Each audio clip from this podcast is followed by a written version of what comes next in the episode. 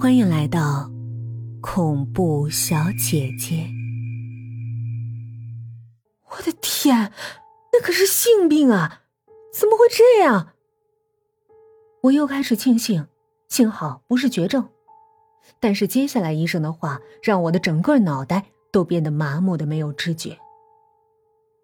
还有一份没给你看，你还得了癌症，还是晚期，估计。也就一个月可以活了。有时候，不是突然的死亡来的可怕，而是告诉你死期，你却没有丝毫的办法躲避，而我就深深陷入了这种恐惧之中。我随即就瘫软在了母亲的怀里，昏了过去。迷糊之中，听到了母亲的呼喊声，那抽泣的声音直扎我的心底。在医院的每天夜晚，我都能梦到之前那个神秘的黑影。在每一次狗叫过后，自己都会惊醒。这种情况足足持续了一个月。在那一个月的最后一天，我在病房门口见到了一条狗，那好像是条母狗，骨瘦如柴，而且看起来有点岁数了。而那狗没有叫，也没有动。眼睛发出绿光，就那么直勾勾的看着我。而最可怕的是，我居然无法移开自己的眼睛，我只能合上眼，不敢再睁眼，因为我怕一睁眼就会看见那狗头那獠牙。不知过了多久，只听到“哐啷”一声，我猛地睁开眼，发现门打开了，原来是我的母亲来了。而那狗的身影也消失的无影无踪。在那天以后，我的病居然就好了。医生告诉我，检测错了，我不仅没有梅毒，也没有患癌症，一切居然是个乌龙。我跟着母亲高高兴兴回家，路上遇到了王婶儿。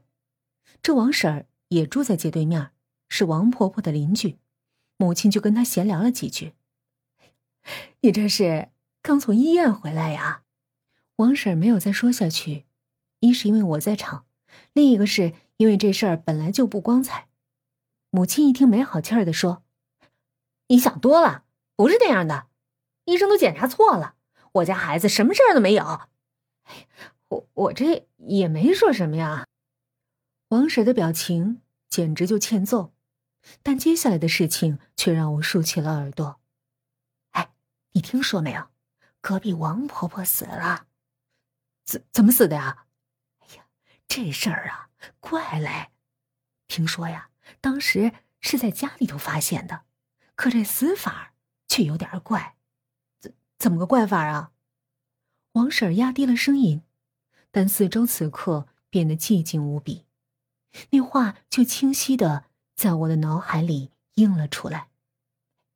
当时法医都来了，说死因好像是。被撞死的，撞撞死，对，而且好像啊，就是在晚上十二点被撞死的。这时我也纳闷起来，家中发现，但死因却是被撞死。王婶儿接着又说下去：“当时啊，警察都来找我做口供了。那、那、那你怎么说的呀？我就说。”当时我在睡觉啊，啥也没听见呢。我开始纳闷起来，直接接过了话：“那那王婶，你没听到狗叫声吗？”“狗狗狗叫声？没有啊，我什么都没听到啊。这几天不是都有狗在叫吗？”“没有，哪有？”在王婶说了最后一句话时。我脑袋当时就懵了。后面母亲跟王婶说了什么，我也没听见了。之后我就昏着脑袋坐在床榻上。可能是因为太累了，连被子都没盖，直接就睡着了。梦里，我没有梦到那个身影，也没有被狗叫声惊醒，就好像那噩梦那狗本来就不存在一样。这时我精神大好。美美的醒过来，走到门口，就看见扶着电瓶车的母亲站在大门口。妈，你干啥呢？啊，我去附近的修车店修下车。车坏了？是啊，昨天接你的时候撞了条狗。狗？我人猛地一颤。怎么了？啊，没事，妈妈，我没事。我看出了母亲担心的目光，忙笑着摆手。那那那你人没事吧？哎，人没事儿，就是今天才发现这车好像应该修修了。